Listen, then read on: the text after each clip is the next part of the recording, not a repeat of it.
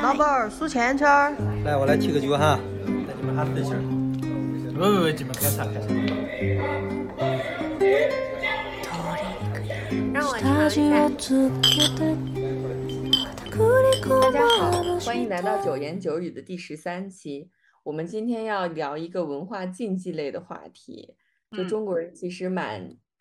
蛮介意聊死亡和性方面的事情，但是由于我和叨叨最近一年都经历过亲人的离世，所以我们觉得其中有一些点还蛮有意思，挺值得讨论的。我们今天就要聊一下，呃，跟死亡有关的话题。如果有介意的人呢，这个时候就可以关掉，因为我们可能聊的很多东西是比较细节的。对，我们两个有很多方面也都是现刚刚白天学习的，所以然后现在晚上在录。所以我记得我听的其中一个播客里也有，就是善呃善善意的，就是叮嘱听众朋友们，就是不要在意我们说的很多一些细节，比如说在你们你自己的经历中有没有做到，或者是没有做到等等什么之类的。这个肯定是我我觉得哪怕是在同一个地方，可能每一家可能都有差别。就在我们现代人的生活过程中，其实有仪式感的，无无非就是婚礼、生日和 葬礼了。然后婚礼和生日的话，其实现在全世界越来越趋同了。比如说传统的中中国应该结婚要要走的一些流程也慢慢都简化了，然后大家也都开始穿婚纱，有的时候会在教堂去举办婚礼。但是葬礼其实现在还是蛮中国化、蛮传统的。生日生日根本没有仪式感啊！生日哪有什么仪式感？没有啊，有的农村地区，比如说什么多少多少岁大寿，还是会大办一下，然后可能会稍微有点仪式吧。而且也基本上过生日，大家也唱唱的就是那种什么 Happy Birthday，然后也会吃蛋糕，这就是完全西式的一个流程。对。但是葬礼其实还是一个非常非常传统的一个仪式，对。而且在有些地方，它是非常隆重的一个仪式。嗯，所以我觉得这是一个还蛮有意思的文化现象，我觉得我们今天可以深入讨论一下。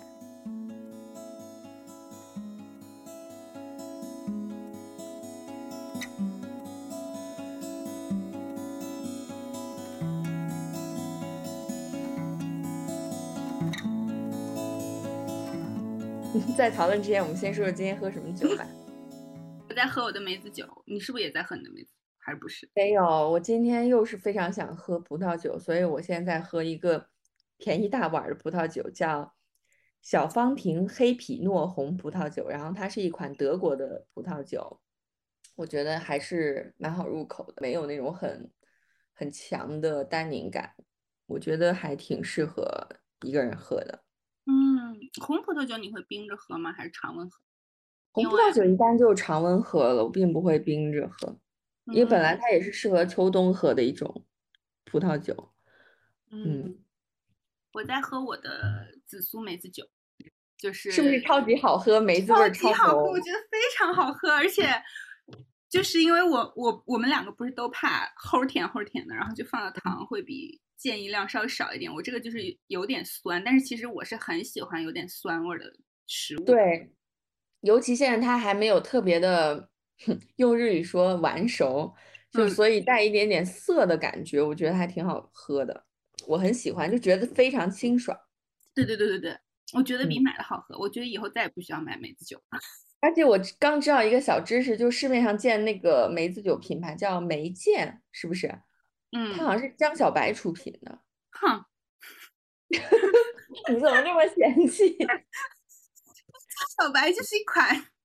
不要喝的白酒，江小白的白酒就不要喝。我真的是劝所有人都不要喝。所以我估计他的那个美酒应该也是某种勾兑出来的吧？对啊，嗯，总归我我这次用的是云南大理的晚熟的青梅嘛，所以泡出来的美酒非常好喝。嗯，明年可以试试别的地方的品种，好像还有那种泛黄色的叫什么胭脂梅之类的，也可以用一下。对，那个好像要稍微早一点吧，而且今年。我其实放，我其实，在泡完所有的酒之后，才想起来，我都我忘记了给我的梅子扎扎洞，就我就直接把它们也不是很重要吧，总归有渗透压的呀。嗯，很 anyway，我现在这个是放了一些，就是在樱园的那个紫苏，可能还是因为放的比较少，然后只是比较淡的紫苏的味道。我觉得明年可以再大胆一些，可以多放一些紫苏，因为我很喜欢紫苏的味道。我不是不仅做了梅子酒，还做了荔枝和凤梨酒嘛？嗯，我觉得还是梅子酒最好喝。就是荔枝酒，我因为放了一些 whisky，你 是 就是它喝起来非常的烈，虽然它的后味儿是荔枝味儿的，但是它的前味儿就是有很冲的那个 whisky 的味儿。荔枝跟 whisky 感觉好像也不是很搭。嗯，也不难喝，但是 就没有梅子酒那么好喝。凤梨酒也是一样的问题，凤梨我是放的二锅头，二锅头应该还好。呃，也是有些烈吧，反正没有我，因为梅酒我用的是米酒嘛，就是会比较顺口。所以我觉得明年可能还是会全都做美酒，不会再尝试别的新的品种。对我也是，因为我刚才尝了一点点，我还酿了一个小罐的杏子的酒，嗯，就觉得反正杏子味儿挺淡的，而且那个味道就有点无聊，就不像这个梅子酒，感觉嗯是一个很有意思的那个味道，就感觉到嘴里，尽管我们这个还挺青涩的，但是感觉喝起来还。就是有酸甜，然后淡淡的紫苏味等等，它是有有趣的一个酒。那个杏子酒，我觉得就很无聊，就感觉不太满意。嗯，所以我们也推荐大家以后也尝试一下泡制梅酒，真的非常惊喜的味道。对我还泡了一点梅子露，因为梅子剩下了，然后梅子露也是特别好喝。我觉得就是加苏打水加冰。感觉，因为上海最近一周还是非常热，都三十几度，所以在家喝就是非常的爽。你该知道，此刻我正在想念着你，回想我们一起拥有的美好的回忆，一切欢乐。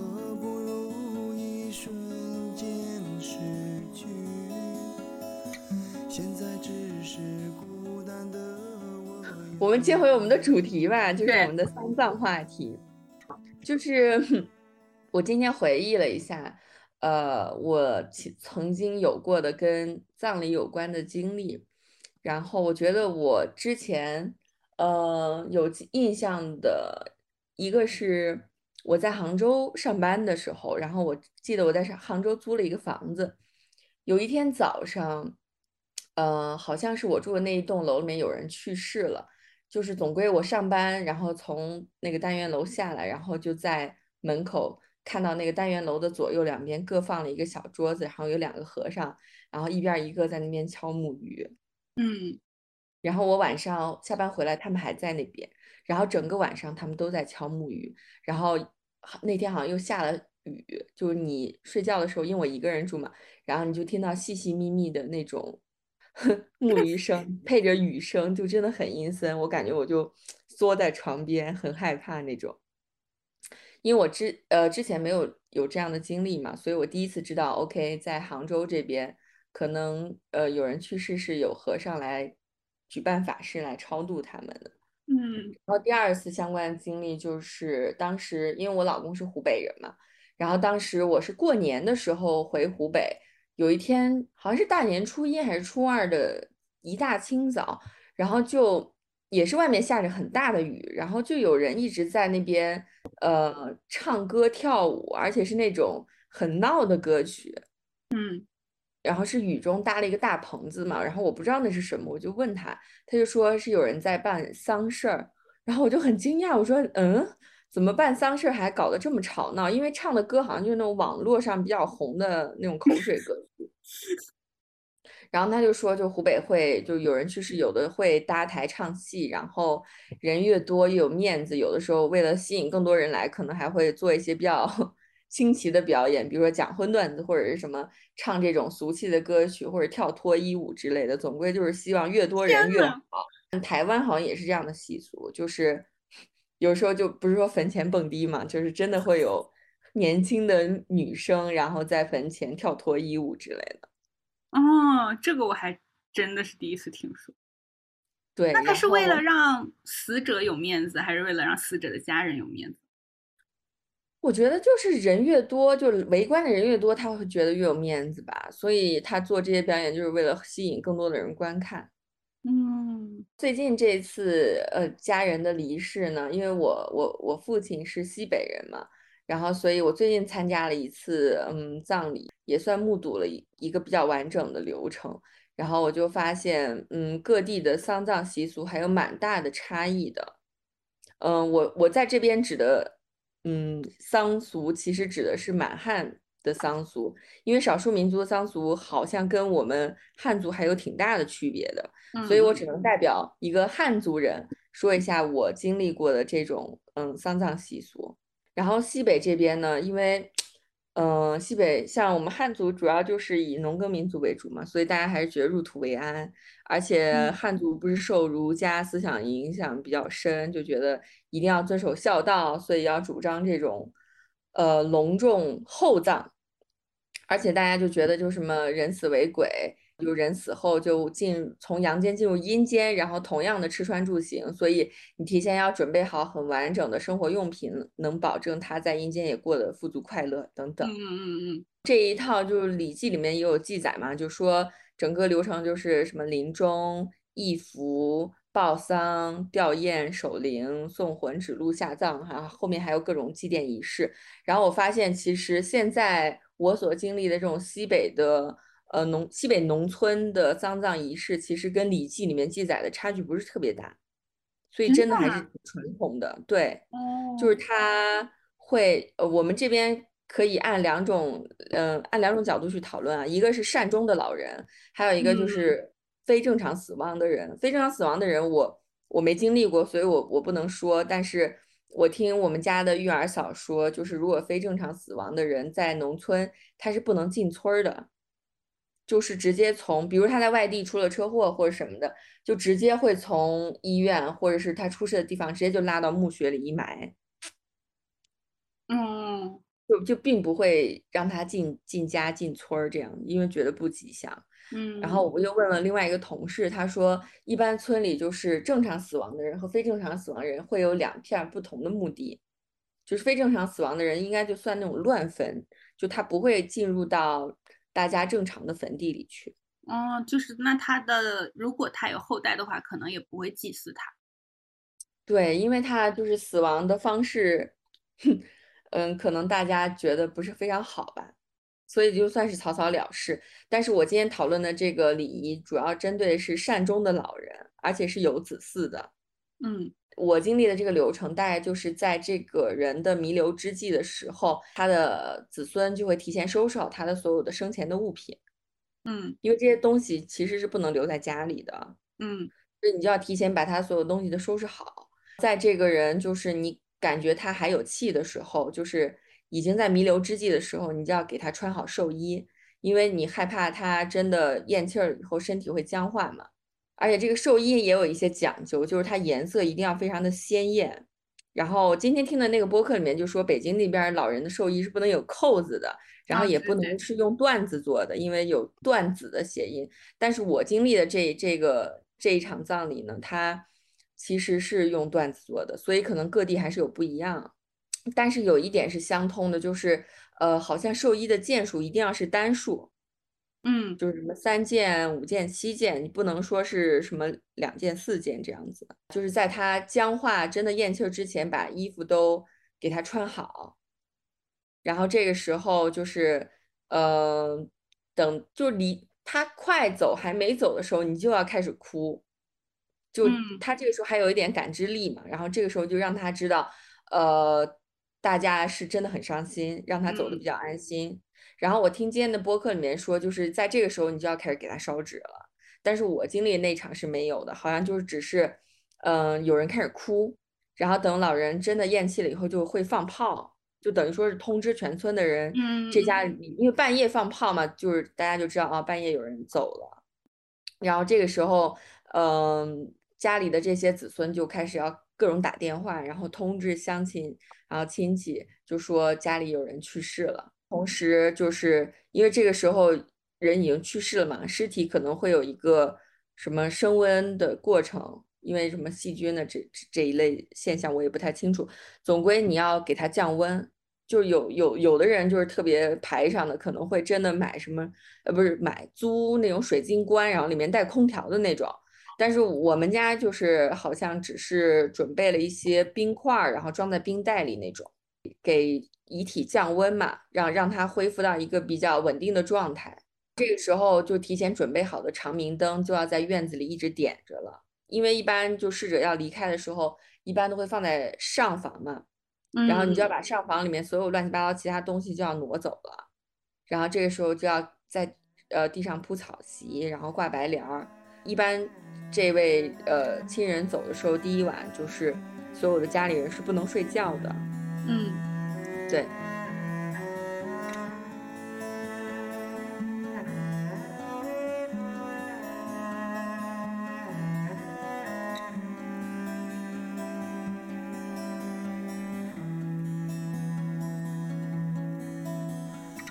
也许你我时常出现在彼此梦里，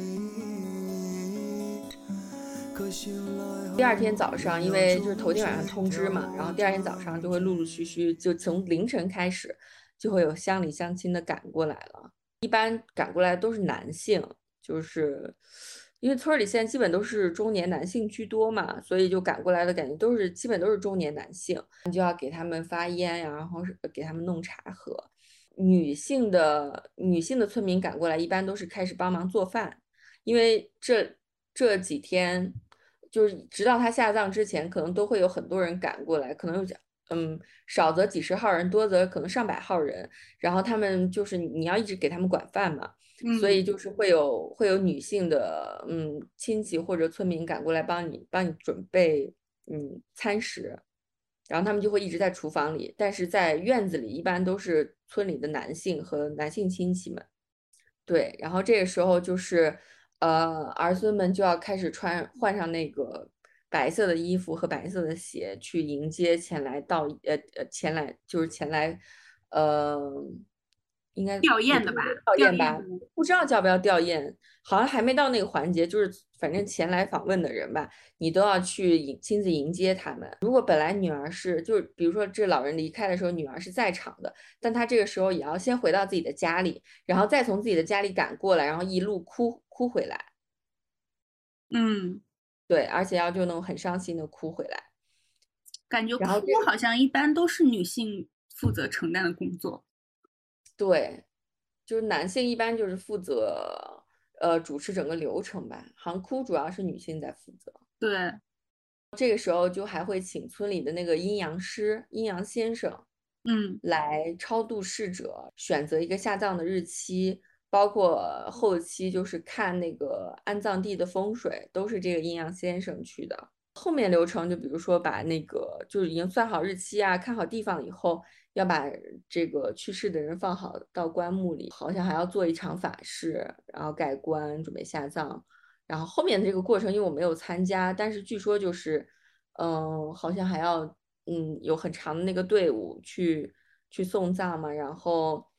会奏乐呀、撒铜撒那个纸钱呀之类的。这个这个流程因为我没有参加，我我也不是特别清楚，但是我知道就是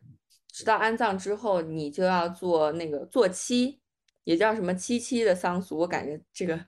跟我的名字重合，就觉得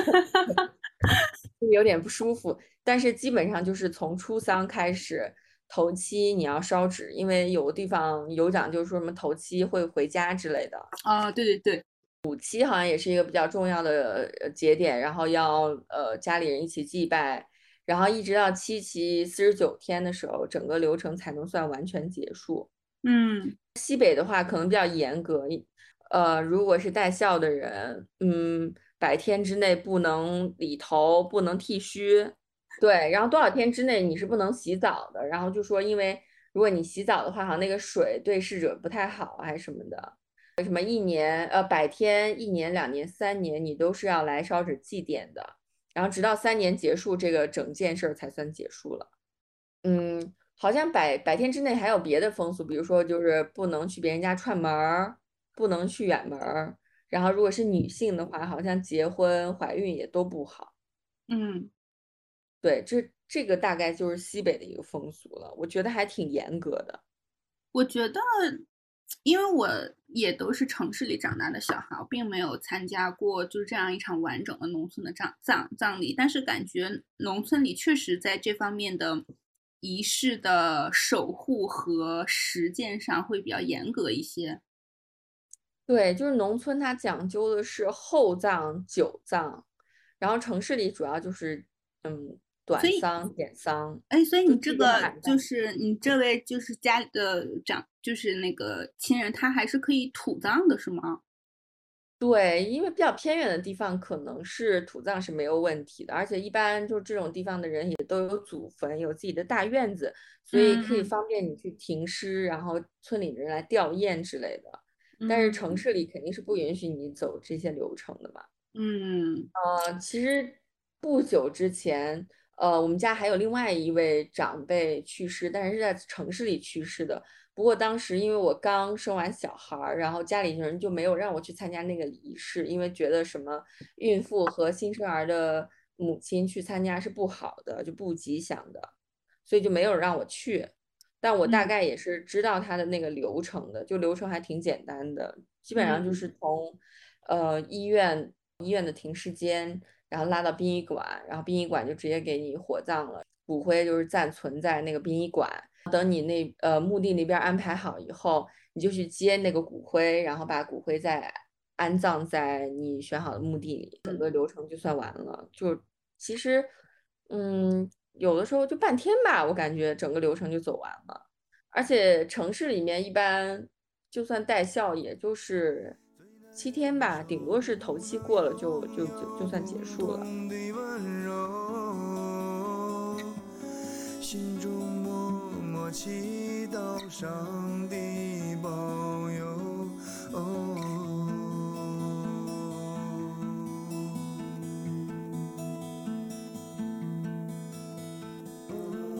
我觉得这个对孕妇和新生儿的新生儿母亲的特殊强调还挺挺有趣的，因为它强调的是双向的都都不吉利，对对不对？就是你对作为，就如果比如说你如果你是孕妇，你去参加这个葬礼的一系列那个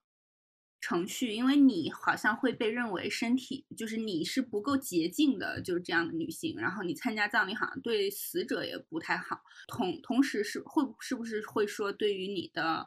你的孩子也不好？嗯，具体是对什么不好我不知道，但是一般好像只要是孕妇的话，呃，婚礼和葬礼好像都不太建议对，都不能去参加。我今天白天还看到，就是包括有的，就是如果你是在经期的女性，也是不能参加的，就是你都会被认为是不洁的，就是你不够干净。为什么女生总被认为不洁呢？嗯，好可怜呀！对，就是反正你就是不洁的，然后你就不能参加这个，嗯，葬礼。但是，嗯，这个肯定是有他的那个就是信仰的习俗在里面，只是我们可能不太了解。我觉得会，孕妇可能会觉得让她参加葬礼，我会觉得可能对她的孩子不好，因不知为道，就是这是一个玄学，我觉得你要是细究它什么原因，应该能找出一大堆。肯定的，我觉得城市嗯里就是会特别简单，因为我也是，嗯，夏天的时候回家去参加一场葬礼，这是我第一次参加葬礼，因为之前家里有亲人过世，但是因为我都就是在国外嘛，然后都没有人通知我，我也都没有回来，然后我就也是完全不知道要干嘛，嗯。就是因为也也是在城市里，其实就像你说的，也我是在他就是亲人过世之后的第二天回去的，因为他是当天晚上很晚的时候，就是突然就病逝了。我回去的时候，那个就是那个祭祭祀的桌子什么的都都已经摆好了。家里我就是剩下的最亲的亲属就很伤心的，就是一直在哭，就也是女性的长辈在哭。嗯，我觉得就同样是男性就特别忙，就比如说我爸、我爸，因为然后还有就是其他的同一辈分的男性，因为他们要忙着做很多事情，他们要打电话联系丧葬公司，因为其实有的家人家可能就是直接嗯，就是到开开车到殡仪馆去，然后就是进行接下来那个很简单的吊唁的仪式。因为我们还请了一一条龙服务的公司，然后就你还要联系一条龙服务的公司，就也是要准备枕头，然后衣服什么什么，他这些用过的东西，然后还要准备就是那个烧的纸、烧的纸车、纸马，然后就等等这一系列的东西。我觉得比较诡异的是，这个一条龙的公司一点都不专业，他，我觉得这一条龙公司来来的那小伙儿。他就是完全就是非常城市化的，在那边啊，孝子贤孙什么怎么怎么样磕头，然后什么什么不拉不拉了，就是到因为到了呃，然后就是在房间里，就是当天早上很早的时候就开始有一小系列的仪式，到了院子里，嗯，还会有就是要抱着照片，然后以及摔盆儿这个程序，然后在这个时候，嗯，这位。一条龙服务公司的这位工作人员就会说，就会一边说，就是你的孝子贤孙为你送行，然后希望你在，就是你一定能就是在那个阴间也生活的很好，然后你还会上天堂。啊，这个也太稀释了吧？怎么 忽然就我就觉得，我就觉得，嗯，去世了以后还出一国是吗？就是。从中国忽然跑到西方去了，而且你的地理位置还有偏差。你想象天堂应该不会是因为我们汉汉族就文化中的阴间肯定是在下面的，对吧？就就是那个阴曹地府嘛。你天堂，对啊，好奇怪，他们这也太不专业了吧？我就觉得非常的敷衍。嗯，就是，但是我当时确实是因为是我第一次在殡仪馆的时候，我第一次就是在。能看到过世的人的仪容，就是会有那个瞻仰仪容这个过程。因为我算是比较亲近的人，所以我还要，我是记了，我是我们好像都，我们就是比较亲近的人，包括他的子女，然后我就也是算是很亲近的子女，就是腰上会要系那个白色的带子。嗯，我也有磕做磕头，在各个环节的磕头这件事情，嗯。不过我记得当时看到，就是他停在那儿，就是已经没有呼吸了、没有生命了的那个样子。我当时觉得心里还挺震撼的，就觉得，对，因为我我我们家我们这个事情就是发生的特别特别突然，然后人也挺年轻的，嗯，平时感觉身体很好，就完全就非常 shock，就一下子发生的这样的事情。嗯，我也是第一次瞻仰。嗯，逝者的仪容，然后觉得还也是挺震撼的，因为我第一次见到就是完全那种生命耗尽的人的样子嘛。嗯嗯，我的感觉就是人还是胖一点好。真的就是你，当你真的瘦的像一个骷髅的时候，就是感觉很恐怖。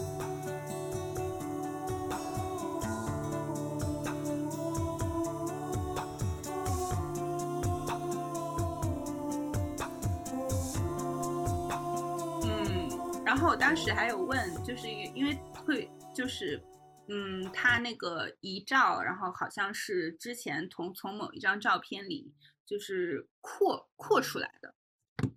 就他也不是一个就是特意准备好的照片，就是一个就是感觉是一个，你就看看起来那个样子就很很不像在日剧里 看到的遗照，对不起。我就觉得，我不知道，因为我们是不是就是因为很忌讳这件事情，所以大家不会准备这个。我觉得，如果是我的话，那可能在年纪大的时候就先准备好一个吧。我我我我的意思是，我会我自己准备。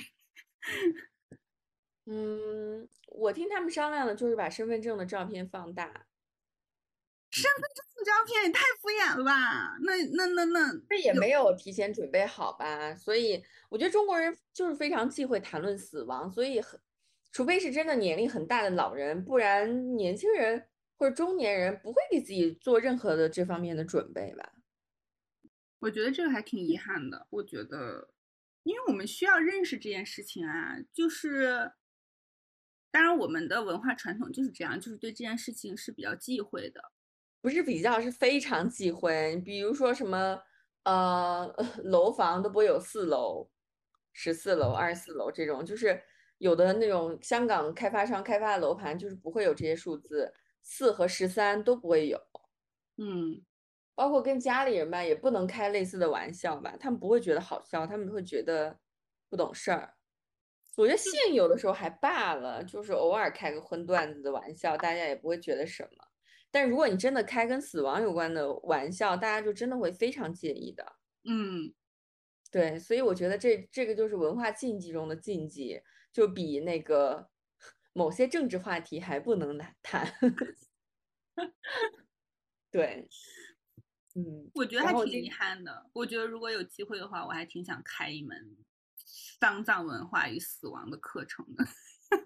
我觉得其实应该正视这件事儿吧，就是不管是性还是死亡，就是一个很正常的环节。不过我我我这两天有点儿后遗症，就是因为我刚刚参加完葬礼嘛，然后就有点儿不能吃肉，就看见肉有点儿难受，嗯，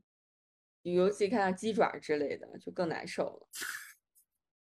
是会你是就是是会让你联想到当时的场景是吗？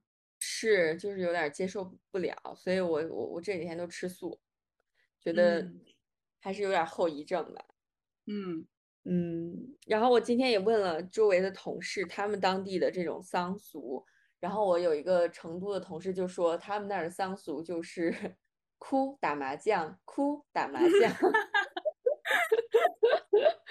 就是刚特别伤心完，然后大家就说，哎，冷静一下，先打会儿麻将吧，然后就是打完麻将，然后又举行仪式，又开始哭，然后过一会儿说再打会儿麻将吧，就是整个过程都穿插着打麻将。我觉得还真的特别成都，特别四川。我觉得像我们如果烧什么纸车、纸马、纸房子，他们应该还要烧一副纸麻将。你不记得咱们在云南看到的那个嗯卖这种呃丧葬用品的店，里面也有一些很现代的东西，就会有那种什么纸别墅、纸的那种 iPhone 什么的。说我我没有注意到，不知道他们有没有更新到 iPhone 十三呢？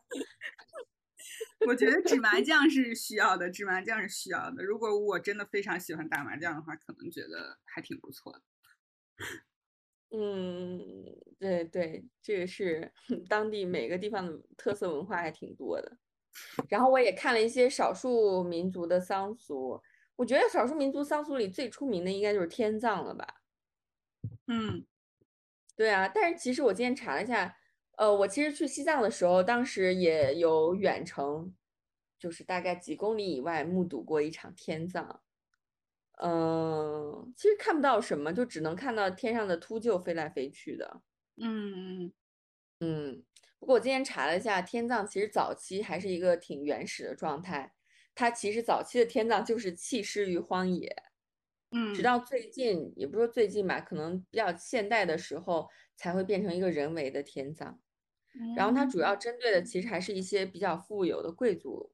嗯嗯，就是把嗯在人去世之后把你卷曲成呃在母母体内的婴儿的状态，嗯然后有一个家人把你背到天葬台，然后先煨丧，就是会用火去烧松柏枝，吸引秃鹫过来。嗯然后这个时候天葬师就开始分尸，然后他们有一个讲究，就是呃，这个秃鹫把你的尸体吃的越干净，说明你生前积的德越多。嗯但如果这个是就是他们所谓的神鹰啊，这个秃鹫吃的就是呃不太干净，或者一点儿都没吃，就不太好。然后，但这个时候天葬师还是会把你的尸体都烧干净。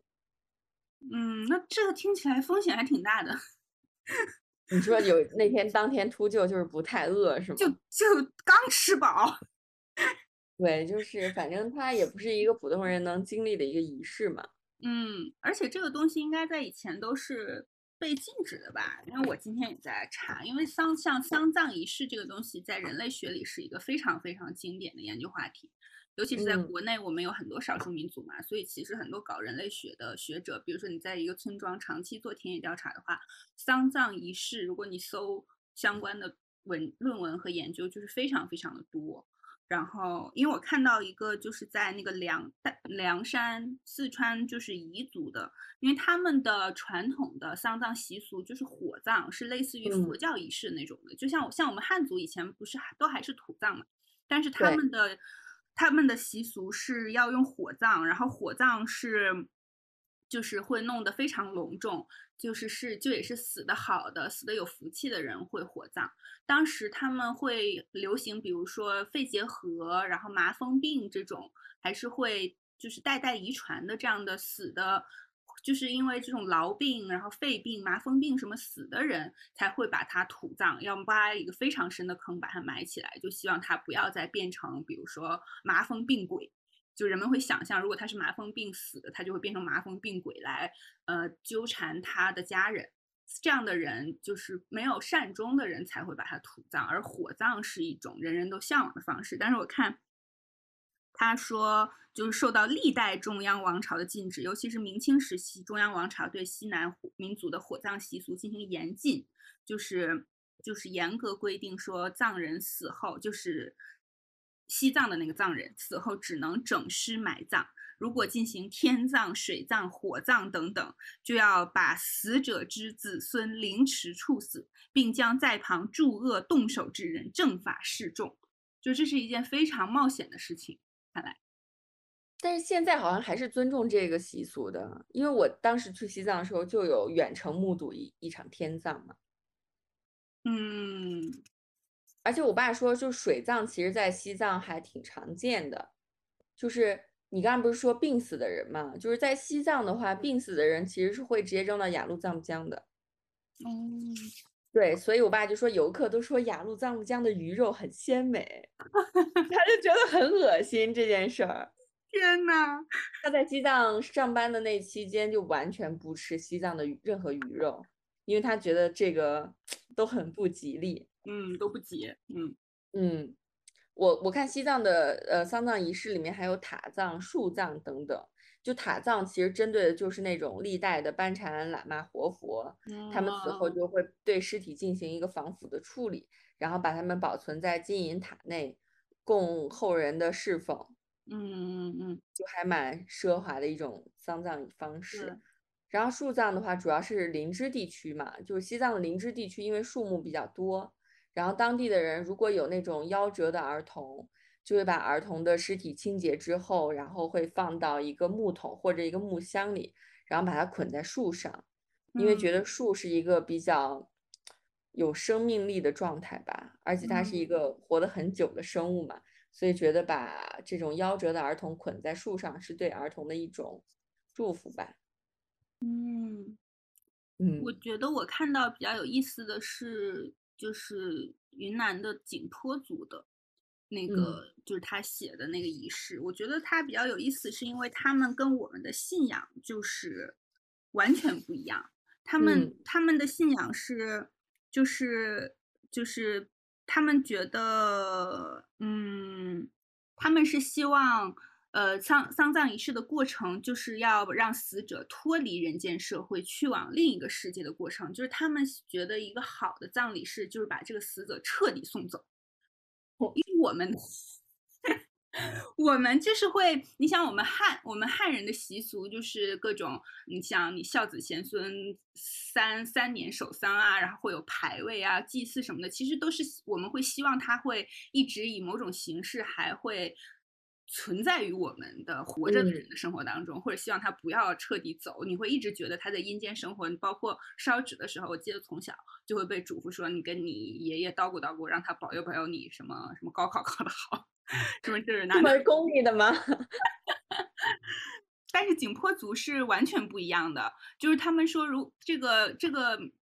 这个老师在做研究的时候，他就说，如果景颇族的人在祭祀仪式的时候，他们如果有什么焦虑的情绪存在的话，他们就是担心不能很好的把死者送到另一个世界当中去，或者是担心自己的呃魂魄会受到死者的影响。也就是说，一旦有一个人去世了，人们就是会马上接受这个事实。他的家人们真正关心的事情就是如何把自己与死者的这种已有的社会联系彻底切断。我我今天听的那个播客里面也有说，就是印尼那边就为了让死者走了以后彻底走掉，就是在埋葬之前会把那个死者的尸体先旋转个几十圈，就把他转晕，然后让他找不到回家的路 之类的。他，然后我看他这个，我、看他们是景颇族是什么葬？但是他他 anyway 他的意思就是有点像日本的神道教的那个相信的感觉，他就觉得就是万物有灵，你死者嗯。走了之后，只不过是他的灵魂可能会寄托在树上、花上，或者你们家的什么农作物上、田里等等什么这样那这的，所以他们完全没有兴趣去了解祖先死了以后会怎么样，然后嗯也完全没有想要去求说过世的人再保佑我能好好结婚。好好找工作，他们就是完全发财之类的。对，没有，他们完全没有这种向往。他们觉得，如果能就是能把死的人彻底送走，是一件最好最好的事情。我觉那怎么得这个彻底送走的？用火箭发射走吗？这个能彻底送走的人，我记得我看啊、能彻底送走也是非常，也也就跟你刚才讲的那个能够呃进进祖坟的那个标准很像。就比如说一个人要生前长寿多子孙，并且是在年纪大的时候善终，你按照传统完成了各种丧葬仪式，他就可以被平静的送回到另一个世界去，就不会再干扰人间社会，这是比较理想的状态。说如果他死的过程不够好，然后你祭祀的时候什么事情没到位，他们就会觉得这个人没有被彻底送走，他们会觉得可能比如说你的疾病就是因为你没有好好的把他彻底送走，然后他在干扰你的活着的人的生活，所以那就可能再次要请村子里负责祭祀的驱鬼的呃祭师过来，然后再来进行一整套的仪式。嗯，好吧。我觉得这也挺好。对，这这样这样也挺好的呀，就是大家就各自在各自的世界好好活着嘛，对对对对对，嗯，也挺好的。嗯不过我这次最大的一个感触就是，我觉得农村和乡，嗯农村和城市的这种丧葬文化的冲突还蛮大的。嗯就因为现在国内的这种城市化的进程，导致很多的习俗，你对于一个城市里生活的人就不可能完成。嗯比如说，嗯，农村不是讲究讲究这种厚葬久丧嘛，但城市的话，它肯定要走一个比较简化的流程，然后要改变那种呃埋葬的方式，用火葬代替土葬。因为城市里面的土地寸土寸金，你要是一人搞一个坟地的话，对呀、这些楼盘跟哪儿建？所以 大家都基本会用火葬的方式嘛。但其实如果作为汉族，应该还挺介意火葬的吧？对，因为我们的传统应该传统是土葬，我们的传统是。对，因为你在城市中，我觉得至少我的我是完全觉得好像就应该是这样的，因为我觉得我没有经历过什么土葬，我觉得我要是走了，我就跟哪儿随便一撒就行。我也觉得无所谓。对对对，我我今天听那个播客还说，就是天津那边儿特别推行海葬，我觉得海葬也挺好的。嗯，对，就给鲸鱼补补钙。感觉可能会负营养化，如果全都那样的话。但我觉得就是海葬还挺好的，也不占地方。你就是因为火葬之后，你还是要找一个墓地，然后把这个骨灰安放进去的，对吧？嗯嗯然后一般这个墓地它是一个租赁的一个合同嘛，你比如说租个十年、二十年，然后这个价格其实也都蛮高的，如果是在一线城市的话。对，对，所以我觉得它其实还是一个挺挺消耗后人资源的一个方式。嗯但是海葬我觉得挺好的呀，就是嗯，融入到这个世界的大循环中，然后重新再化作另外一个资源，然后供养另外一种生物，我觉得挺好的。所以你是不觉得你死了之后还会以另一种形式存在的是吗？我觉得死了就是死了，就是没了。嗯，我应我还是相信，我觉得我心里的某一个位置是相信死了以后，我会死了的人会以另外一种形式在存在的。变成一瓶酒。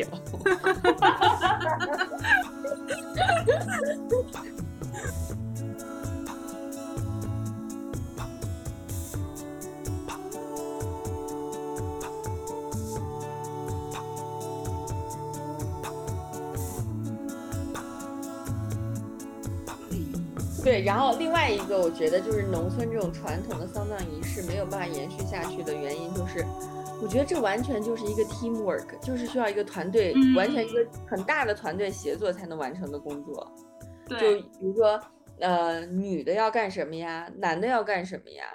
但是现在城市里其实人口已经完全不足了，就是没有办法。你说很少有一家里面，比如说儿女双全，甚至是有四五个孩子，这种就不太可能。一个孩子对于城市人来说很常见，而且很很有一半儿的概率她就是个女孩儿呀。对啊，我我当时我们在等等骨灰的时候，就我们一些晚辈就一起在聊天，然后因为其中一个姐姐她还比我大几岁，然后她也一直没有结婚，也没有嗯谈恋爱，好像也没有这方面很强烈的，就是在在想要追求婚姻的这种愿望。她就说，那如果以后她家里的父母或者其他长辈过世了，那他是不是都不配举照片儿或者摔火盆儿？对呀，一般做这件事儿都是长子长孙嘛。那像我，我也是家里的独女，我就不不配做这件事儿啊。那就是你老公来做啊，你还结婚了呢，你已经很孝顺了。对，但是但是我我理解这个事儿其实不能让女婿，就是用北京话说姑爷，不能让姑爷去干这个事儿吧？我们家我们那儿是可，我们那儿是允许这样子的，因为我姥爷过世的时候，反正我也不在嘛，然后应该是很多主要的仪式都是我爸来做的。嗯，我我说的这种情况就是你只有一个女儿，且你的女儿也没结婚，然后我就问我爸说，我爸就是说，那你就是得找一个侄子或者是外甥什么之类的。我说我说啊，我说如果是我的话，可能应就是想让我这个没有结婚的大龄单身的女儿来给我送葬，也不想要一个什么侄子来给我送葬吧，就觉得又不熟。就你想，就甩粉的时候，就会喊说，比如说喊爸你一路走好，妈你一路走好，然后你下面就喊说说姑姑你一路走好，我就就觉得这个 称呼就很陌生。嗯，是的，嗯、而且的话，就我觉得我也不懂这些仪式的流程。我也是因为这就是最近这次经历了这件事儿，然后也问了周围很多人，包括我也查一些资料，我才懂。OK，这个丧葬流程是这样子的。在嗯此之前，我其实对这方面我是没有任何知识储备的。如果你在城里找一条龙公司服务的话，那个工作人员就会在旁边一步一步的指导你要干什么，包括你往前要走几步，然后你要不要鞠躬，然后你要喊什么话，他都会呃完全在旁边从头到到尾的陪你做。对啊，包括我当时结婚的时候，其实我对整个流程我也是没有概念的。就是现代的嗯教育其实不会教你这些礼仪方面的东西的，所以这个完全就是靠亲身经历或者口述。其那有的人实经历一次你也还是不会记得这个流程的，我觉得，因为你像在村子里的话，就是像你说的也是，还有我们看的资料里也是，就是其实在一个村子里，传统仪式上，不管呃我看到的，不管是汉族还是少数民族，大部分时候如果村子里一个人去世了，都是要全村的每家人都要出来帮忙的，那你在城市里，你怎么让全小区的人可能全出动？你不可能啊，因为现在就是从小家庭制度，然后大家也基本上都是活在自己的生活圈子里。对对对，所以嗯我觉得这就是你刚才说的，就是人手严重人人严重不足的这个重要的原因嘛。因为以前都是全村人出动来做这个很隆重的事情，现在就也没那资源，感觉人人力资源也不足。对呀、而且他对时间长度的要求也完全不符合现在这个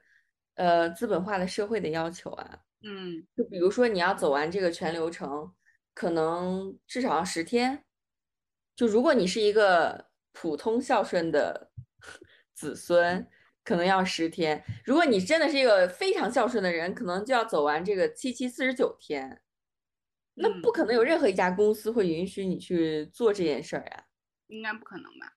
对，它现在其实还完全针对是农耕文化的这样一个习俗。你嗯，针对现在这个城市上班族，他顶多像像我们公司的话，就是有三天的丧假，你再加上两头儿的这个赶路的时间，其实你就只能待一天。嗯嗯嗯嗯，对，那那除非你就说我把我就我今年年假全都不休了，我什么事儿都不干了，然后我就干这一件事儿，你把所有年假都休了，你也顶多就待个十来天吧。那其实就是他以以嗯，他完全不会考虑到你，他只是考虑，就像像放三天，那也只是考虑到了你事务上需要请假的一些一个一个理由，完全不会给你心灵上休假的机时间。对对，而且如果是那种比较传统的地方，你不是还要守灵，你就不能睡觉的，就意思嗯说这三天的时间内你是不能睡觉的。那第四天你去上班，你的状态其实是非常差的。嗯对啊，那那我所以我就觉得这个这个城市化的的进程和这个农村的传统习俗还是有很大的冲突的。对的，是的，对啊，所以我就觉得就是一个是团队协作，我们的人手远呃远远的不足，然后就是这个文化的断层，包括现在这个上班族他对你的时间上的一些限制，导致我觉得这个东西它不可能再传承下去了。嗯就包括农村里，现在其实，嗯、比较偏远的农村里面，基本上都是一些中年人，就是像我爸在那个村儿，嗯、最年轻的劳动力都五十岁了，哦，所以等到他们下一代，可能就已经不知道这些东西了。嗯嗯，所以我觉得这个东西真的还挺值得记录和了解的，因为可能到下一代人就不知道了。嗯，记录和了解应该是有很多的人在做这件事情。我刚才不是说了，这就是国内的人类 学家 最最就这这就是最容易发论文的研究课题之一。你只要在中国知网上搜丧葬礼仪或者什么丧葬仪式，嗯，其实就有非常非常多的人在记录这件事情。但是他有可能其实记录下来，我觉得就像我们说的，可能在几十年以后，它真的就是成为一种书面上的记录。对，就可能成为一个文化瑰宝。对，然后大家就走走一个很简洁的流程，可能就大家都所有人都火葬或者海葬之类的。嗯，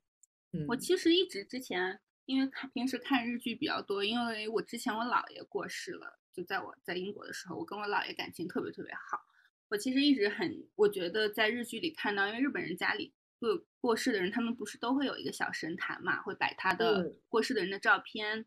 嗯，大部分人就是会每天打个招呼，比如说奶奶我去上学啦，然后我又回来啦，有什么事情会跟奶奶说一说。嗯，就是过世的人会共用那一个祭坛，比如说家里可能有三个人过世了，那三个人的照片可能都摆在那边，然后就是每这是一个很经常性的你和死者共同生活的，以及共同祭祀他们的过程。我其实还挺想要这么一个让我寄托情绪的，嗯，物就是这样一个物件的吧，就是感觉反正就是虽然我我就是只是能可以摆一张照片，我在我在想着他，我有的时候会很想他，想他，嗯，我小时候我们一起度过的那些 很快乐的时光，一起玩游戏、打牌，然后干嘛干嘛的，嗯，但是我觉得我其实如果我不会忌讳这件事情，我也不觉得他好像摆死者的照照片在家里好像有什么很不舒服的什么的。我其实还觉得有这么一个物质性的东西，然后让你能够寄托你的情绪，还挺好。我觉得日本人很喜欢美化死亡啊，嗯，对他们好像是对死亡有一种变态的向往。对啊，像现在还有人因为做了错事，然后就剖腹自杀，我觉得还挺离奇的。嗯嗯，现在剖腹可能跳楼比较保险吧，或者在衣柜里上吊。对啊，日本人就自杀率很高啊，他们很喜欢自杀。嗯但在西方文化里面，就在西方的丧俗里，自杀就是一个完全忌讳的东西。你就是因为自杀，你就没有办法去天堂，你只能在地狱里面待着。嗯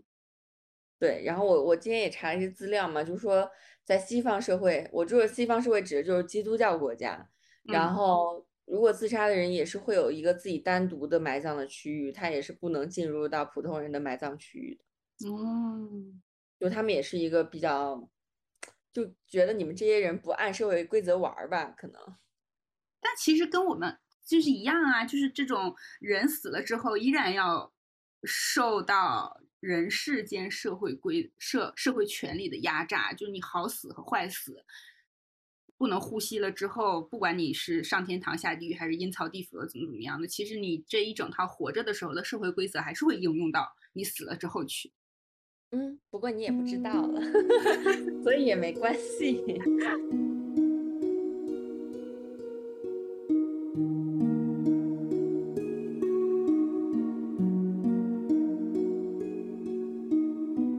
对，然后就聊完了中国的丧俗，刚好我们可以聊聊西方的丧俗，因为我我感觉在国产的电视剧，包括影视，就任何的影视作品里面，其实还是挺避讳谈论死亡的吧？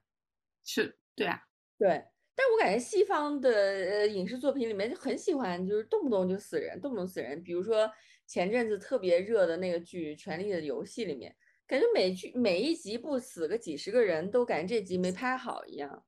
因为我就看过了最后一最后一，我就跟大叔看了最后一集，然后他就跟我讲说，前面就是你看每哪你看，如果这这一季这个人是主角，那就是他会死，就是。就是他那里面不是有一句很经典的话，叫呃乌拉玛古拉斯乌拉德赫拉斯，就是凡人皆有一死，然后凡人皆需侍奉嘛，就是英文好像叫 All men must die，然后真的是剧里面所有的 man，所有的男人基本都死完了。对，就他的这个这个观念，就是凡人皆有意思，凡人皆需侍奉，其实指的就是。嗯，就是生命很痛苦，然后只有死亡才是解脱。我觉得就是现在的人类很自大吧，感觉自己可以掌控很多事情，可以改变很多事情。感觉以前的时代中，就是国外的中世纪的时代中，以及我们的封建王朝时代中，其实死亡还是挺常见的吧。嗯，只是现在因为各种医学技术，什么寿命的延长，好像我们可以在很大程度上去掌控很多东西。嗯，但我觉得也不是那样子。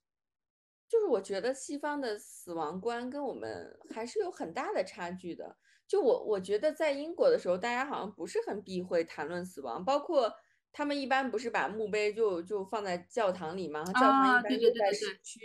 我记得我当时住在英国居住的时候，就经常买菜，就经过那个呃教堂附近的那一片坟地，我我没有什么特别大的感觉，嗯，没有觉得特别特别的可怕之类的。你你要是在国内，你你你，比如说，那肯定特别忌讳。对啊，你不可能说我每天经历经过一片乱坟岗去买菜，这个就是一个 太离奇的事儿了。但是在我觉得在欧美国家，就是墓地很很常见呀，不会觉得有什么问题。嗯，对啊，他们就很很喜欢把墓地放在市中心啊。我们一般都放在就是距离市中心几十公里的那种地方，就是你不可能去路过的地方。对，就非常远，我就不明白，真的为什么都那么远？就是应该不是叫殡仪馆了，那个那个应该叫什么？呃，陵园，呃，陵园，嗯，都都特别特别的远。对啊，因为它就不是一个你日常会去 路过的地方呀。对，中国人很忌讳谈论这个东西，很忌讳看到这个东西。嗯，就有时候我去徒步的时候，路过一片坟地，然后大家就会在那个时候忽然沉默，或者是假装看不见。包括我上回带我们家育儿嫂阿姨去吃一家农家乐，然后她也会说：“你有没有看到那个农家乐的后面有两个坟堆？”我说：“嗯。”我根本就没有注意到这件事儿，但她就会很忌讳这件事儿。她就说，呃，没想到家里有坟堆还能生意这么好，就是她会觉得那是两个有有福气的走的人在保 在，在每天可能去求一求，保佑我们生意兴隆。我我的意思就是，对上一代人来说，他们觉得只要看见这个东西就是不好的。感觉，但我我我我甚至没有注意到这件事儿。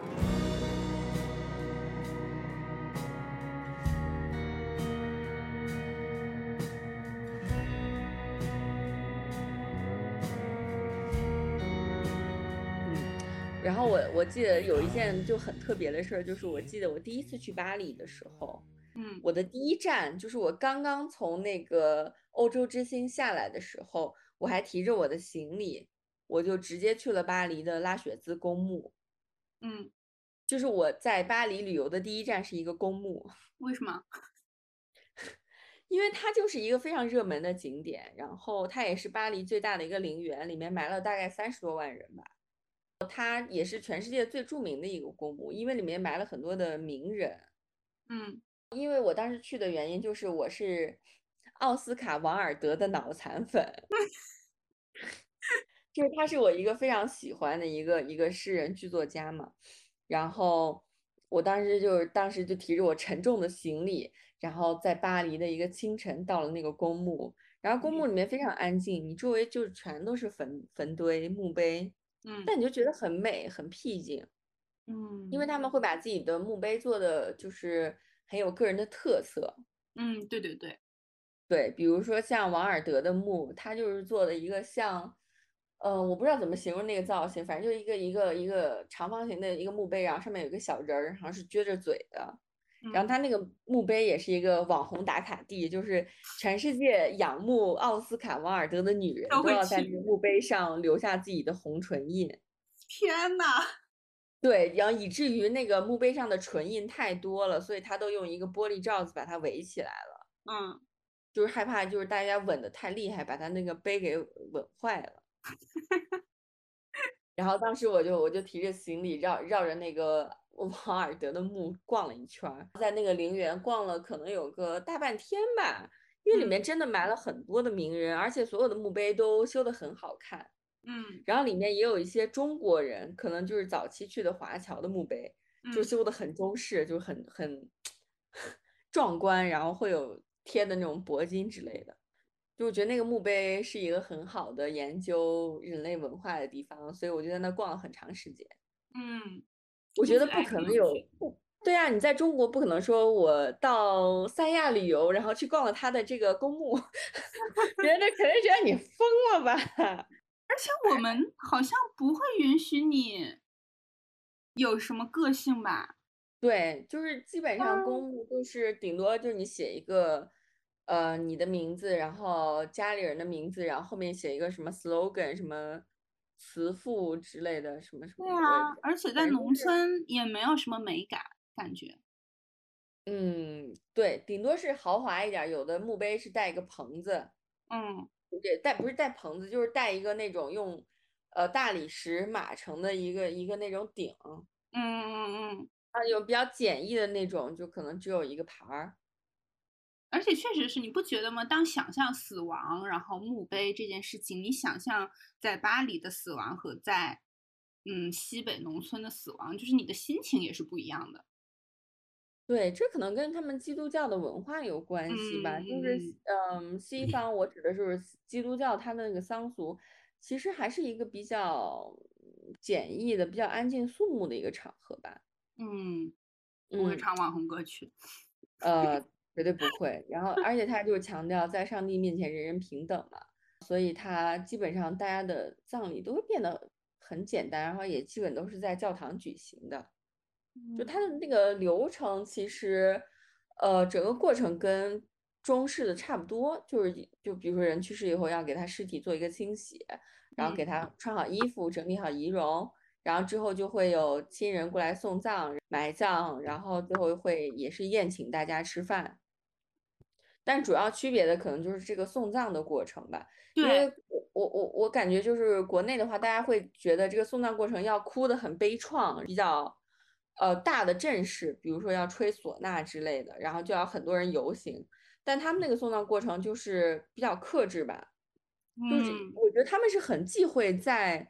陵园里面大哭这件事儿的，就大家一般都是默默的抽泣。你看影视作品也是，就是大家都穿的一身黑衣服嘛，对对对而且都，穿的还蛮精致的那种。比如说下雨的话，就打一个小黑伞；哭的话，也就是默默的抽泣抽那种。泣。对，不会就是那个啊，我的妈呀那种，不会，就不会有那种非常 戏剧化的表现。最后也一般就是整个过程也是由神父去主持的，嗯嗯，也就是对对对，就是亲人在那个呃墓穴周围围一圈儿嘛，然后神父会讲一些他的这个生平的事情，就是以死者为中心嘛，就讲一些比如说，比如说王尔德生前是一个很有趣的诗人 之类的，然后就大家会一起回忆一下他，然后我觉得很难过，我会稍微哭一下，就默默的哭一下，就把他埋上了。埋上了以后，也就会在墓碑前插个十字架，然后放一束鲜花儿，整件事儿就嗯过去了。就整个走的过程就会非常的安静。那这还挺有趣的，因为我还看了另一篇论文，就是嗯他是在那个云南的德清那边的一个村子，那边就是宗教非常融合，民族也非常融合嘛。然后他那个村子里面就是会进行。因为有天主教堂，然后也有很多人是信就是藏传佛教的，所以他们一般就是他描写的这个死者，因为是一位天主教徒，所以就是要请村子里的神父来主持。如果是那个藏传佛教教徒去世了，就要到村外请喇嘛来主持整个仪式。但是不同宗教的人还是会相互帮忙。但如果比如说是天主教徒去世的话，那藏传。佛教的村民就是可能在这个葬礼的外围进行，但是尽管 就是天主教徒神父来主持仪式，神父也经常会因为在旁边抽烟、喝酒、打牌、聊天的人过于吵闹而让大喊，让大家肃静一下，然后 才继续才能主持这个流程。那还挺有意思的。对，我觉得这还挺有趣的，就是这种融合还有。就是感觉都能共存的感觉。我之前在云南旅游的时候也遇到过一次葬礼，应该是两次葬礼吧。就是我当时我们去那个文海租了一个小车，然后是当地的司机在开，我们在后面坐着。结果到了一个路口的时候，他就忽然停车了，然后我问他怎么了，他也不说话。这个时候就从左边和右边各来了一队送葬的人，然后都是狂砸纸钱。我们这车就在那儿等了很长时间，直到他们全都离开。我听那个司机说，就是当地的那种少数民族，可能在家停尸要停十四天，我说惊了。我说天呐，那不都臭了吗？不过我觉得主要中中式和西式的葬葬礼就是这么不同，还是因为大家对死之后要去那个地方的理解不同。嗯，就像你刚才说的，就是中国会觉得，呃，大家死了以后就去阴曹地府，然后或者是去投胎。对，但是而且他在去在去阴曹地府的过程中，因为好像我们的文化中会认为你会，比如说会碰到什么什么其他的一些恶鬼，就是不好的鬼，可能要拦着你的路啊，然后管你要钱呀，然后就要坑你、骗你、害你啊，所以我们才要准备很多纸钱给他烧纸，然后给他准备日常生活的用品，然后给他准备，比如说。嘴里面衔块银子啊，或者准备一些祭祀的东西，让他给路上，比如说在去阴曹地府的，在他死的过程中碰到的一些恶鬼，就是来打发他们。就是，就是我们把死了之后碰到的鬼都就都是恶鬼，好像就是都是很邪恶的那种。没有那种助人为乐的鬼好像没有吧？所以我觉得，所以才要把整个过程都弄得特别热闹，就意思就是死者背后有人，别来欺负他。所以，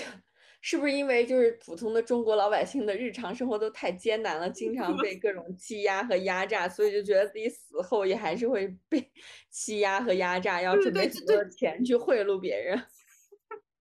啊，太难了，很难。对啊，这西方就觉得，不管你从任何什么动画片还是电影里面，就觉得你死了以后，就基本上，如果你没干很坏的事儿，你基本上就是走一个。很长的台阶，然后就进入天国了，然后在天国面前就是有很多的天使迎接你。对啊，然后你就没有痛苦，然后就都很快乐，一切都是 love and peace。对啊，就是过上一个幸福快乐的生活。我觉得我要是真的进入了他们描述中那个天国，我才懒得管你要不要考上什么清华北大，要不要发财，whatever，我就要在这个天国里享受我的生活，我才不管你别的人怎么着呢。无数次短暂的旅程里，无尽甜蜜和忧伤。因为我的猫一直在后面，所以我就想到之前我在刷淘宝的时候，它有推荐宠物骨灰盒啊什么之类的。然后我不知道是不是宠物在城市里死了，就直接拉去烧掉。反正我记得我们经常去的一家宠物医院，好像会提供这种服务，丧葬服务吗？嗯，就也说说说是丧葬，应该只是火化服务吧，就宠物火化的服务。嗯，我觉得我们家猫要是去世，我可能就找个那种草地，给它挖一坑，给它埋了吧，然后在上面种个什么植物之类的，让它的这种养分滋养那个植物的生长。我应该还挺想留下点什么，不过我留了很多胡子，我们家猫掉掉的胡子我都 攒起来了。好吧。甚至不知道该接什么话。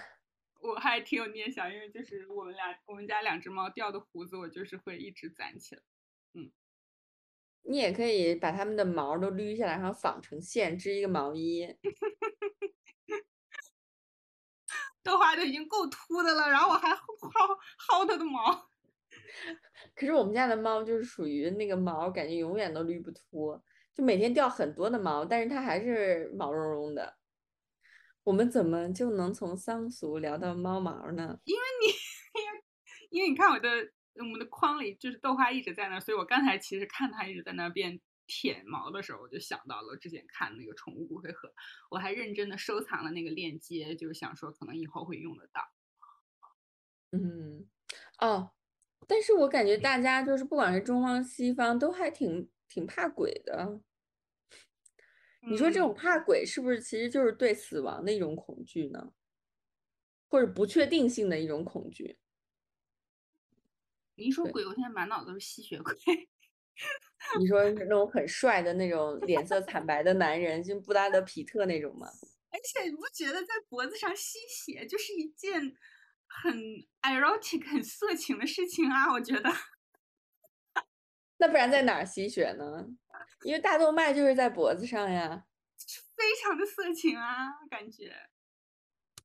但但是但是你有看过那个黑白电影版的那个《惊情四百年》还是五百年那个电影吗？里面那个那个吸血鬼就那个呃德古拉还是什么 Dracula，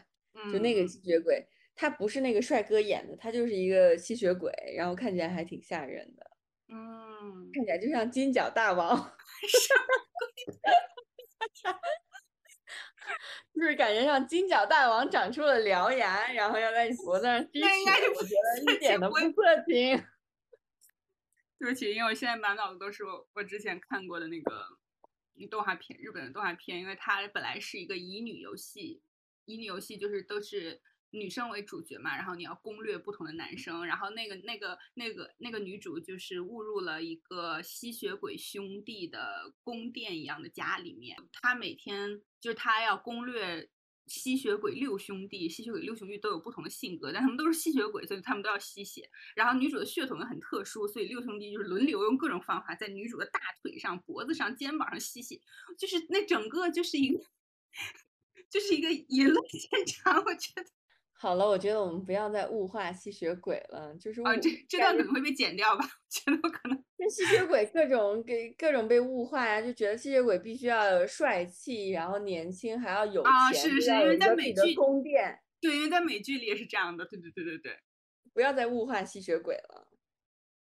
我们的鬼没有很浪漫，没有什么。没有没有没有，就只有黑白无常啊，就跳来跳去的，反正长得都肯定都不帅。都是妖怪类型的那种，我们的鬼，所以就没有善鬼啊。就是只要你带“鬼”这个字，就是在中国文化中就不会善良的。你如果是想给他一点美好或者浪漫想象，就是可能会是妖、狐妖啊什么之类。感觉马上就要到《西游记》了，我脑子里已经开始噔噔噔噔噔噔噔噔噔噔。我们依旧不愿离开。直到雨点打在了肩上。好吧，我觉得我们今天这个话题就到此为止。嗯，对，我们已经跑题了，我们已经开始跑题了。嗯，是的，我觉得我们没有办法很严肃的聊这个桑族文化。不过，我觉得这作为一个文化现象，还是很值得了解和研究的。嗯嗯，希望大家以后遇到自己身边的人都问一句：“您是哪哪来的？” 您的桑苏文化是什么？好吧，就是祝大家身祝大家什么？你要祝大家什么？祝 祝大家身体健康，家人也身体健康，然后可以晚一点了解相关的知识。嗯嗯，对，希望大家都能。这也很难吧？我就不希望。我觉得我那个这个希望有点奢侈。就你你说你想被撒到海里，你不一定，你家人不一定会同意啊。没有关系。好吧，我们已经跑题太远了。我们今天就就先聊到这儿好了。嗯，好，谢谢大家。下期各位老爷身体健康，万事如意，长命百岁，发财。拜拜，拜拜。掀窗外的余晖，一消散并缓缓地下坠，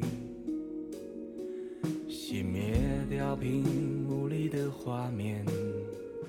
独自走向梦境的边缘，在幽暗的琴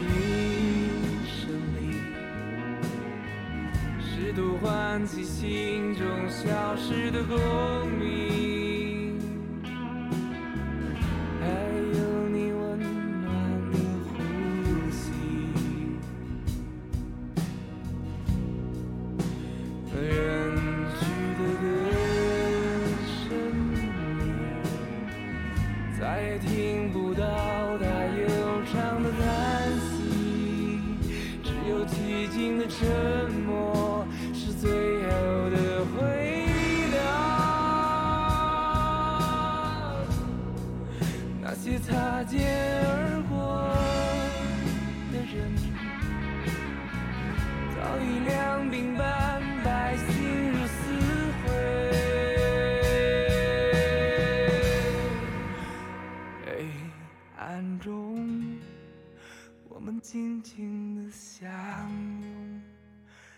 看星空闪烁。